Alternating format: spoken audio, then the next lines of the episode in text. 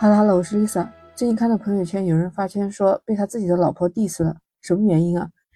就他最近买的股票啊、基金全都跌惨了，但他老婆手上的包可是涨了百分之六十。原来他这是 LV 包包的功能。他说我以后再也不去喷老婆买奢侈品了，也不说他买奢侈品败家了。你说这样的想法靠谱吗？欢迎收听美好电台，Lisa 在深圳向你问好。做什么事情啊，就怕认真，就怕计较。你看，那朋友说，最近几年他的手上的股票也没怎么涨，而最近几个月呢，股票和基金跌得老惨了。他粗略算了一下，从去年年初到现在，已经跌了百分之三十。那回头看一下他老婆那个包包，他老婆那个包包是五年前买的，现在的价值是一万四千四百元，那真正的是涨了百分之六十啊！真的是涨了这么多吗？他说他去网站上一查，真的是吓一跳，LV 包包每年都在涨价呀。一般涨价的幅度在百分之十五到百分之二十左右，主要是针对皮具、时尚配饰，还有一些香氛产品在涨价。再看到香奈儿，二零二一年一年就涨了三次价格，而且比二零一九年涨了接近百分之六十。爱马仕也是每年涨价幅度在百分之八到百分之十左右。哦，还有卡地亚价格也比之前涨了百分之五左右，劳力士平均价格也涨了百分之三点四。迪奥在中国的市场上。从二零一九年的十一月份到去年二零二二年的一月份，这中间部分的款式包包的价格年增长率达到了百分之二十。他说，按照他的理财思路来讲，随随便便买一个大牌的包包，那可以跑得赢通胀呀。而且大幅度的基金、股票的大盘涨得还没有这么快呢。买奢侈品的包包买下就可以了，买股票基金还要每天去研究市场、研究投资策略。整天就是研究这研究那，生怕会错过某一个资讯、某一个新闻。LVMH 的首席执行官曾经就在会上表示：“他说，中国市场难以预测，但是我们有充分的理由对该市场保持乐观态度。”其实他说这个话都是有根据的。他们集团的业绩又一次刷新了记录，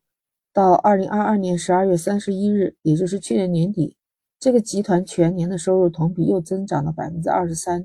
已经高达了七百九十一点八亿欧元，那营业利润同比也增长了百分之二十二。排除汇率的影响的话，集团全年收入已经增幅达到了百分之十七。有消息人士透露，LV 将于二月十八日起上调全球产品价格，上调的幅度大约是在百分之八到百分之二十之间。那有意思的是，十二月份刚刚才调过了价，在不到两个月的时间又要调价。好像是那种越是充满不确定的时候，消费者越是倾向于选这种头部的奢侈品品牌，这可能也就是奢侈品品牌频繁涨价的底气之一吧。春节期间，大家都是利用假期时间休息、购物、买买买吧。有人发文，正在过年的时候啊，像广州的太古汇人非常的多，在路易斯威登门前还排起了长队。香奈儿那边也是的，排队的队列绕了店铺两个转角。有朋友发圈也是说，路易斯威登最近排长队，而且店员告诉他们，老花的热门款都已经卖完了。据说香奈儿门店里面还要实行限购政策，因为他们补货的频率还比不上消费者刷卡的这个手速。在海南还有大量的旅客进到免税店进行消费，一般都说春节前后都是新品上市，还有一个那个时候都有年终奖嘛，那很多人就会在年前去挑选礼物送人嘛。所以这个时间段正好又带动了一部分消费，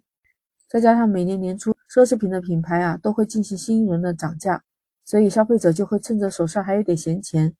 而且正好又是在涨价之前，他一定会买一些能够保值的经典款的包包。店员也是发了信息告诉了消费者说，在二月份要涨价。其实距离上一次涨价还不过两个月，但是经历过惨淡的二零二二年的第四季度。其实奢侈品品牌也希望能够快速的从中国现在修改的防疫政策中间获利。LVMH 路易斯威登的首席执行官，他觉得在一月份中国的市场表现非常积极，那他就一直保持着这个乐观态度，也说了未来将会加大对中国市场的投资。不过在我们香港还有澳门地区，疫情政策转变之后的这一个春节，并没有看到足够明显的游客去购买奢侈品。根据香港本地媒体报道，尖沙咀、广东道这些传统奢侈品消费地区，这些门店虽然出现了排队，不过没有出现以前那种大规模扫货的现象，就一个人手上买着好几个奢侈品品牌，拿着好几个礼袋。不过也有分析师认为，他们有可能去选择到泰国那边，价格更加便宜。其实考虑到春节的这种特殊因素啊，又是节假日期间，购买消费品本来就是一个趋势，更何况是这种奢侈品，不仅可以自用，还可以作为礼物嘛。但是如果说预测中国的奢侈品消费会全面恢复，而且快速增长，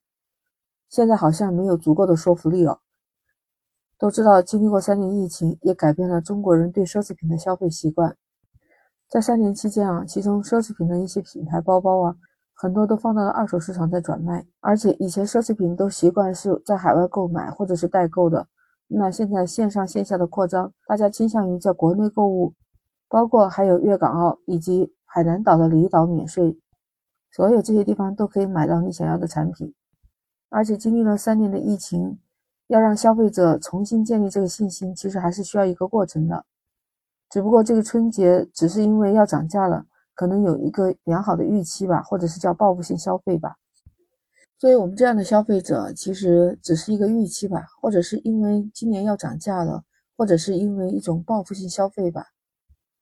事实上，在二零二二年，中国奢侈品消费整体表现是疲软的。根据贝恩咨询研究，二零二二年的中国人奢侈品销售额仅仅才达到了二零一九年销售额的百分之六十九。的有个比较，就是美国消费者在这个奢侈品上的支出要比二零一九年是增加了百分之八十八。欧洲的顾客在奢侈品上的支出比二零一九年也是增加了百分之七十。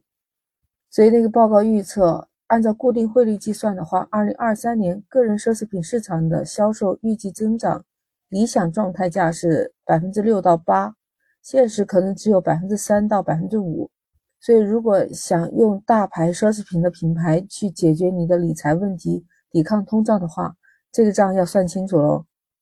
所以其实我们根本还没有回到二零一九年疫情之前的水平，不知道你会怎么看呢？欢迎你在评论区发表你的看法。不过最后总的来说，你投资也好，或者是买奢侈品的品牌东西也好，都是想抵抗通胀嘛，那就要擦亮自己的双眼去判断一下了。如果你喜欢，请点击订阅关注美好电台。那我们下期再见，拜拜。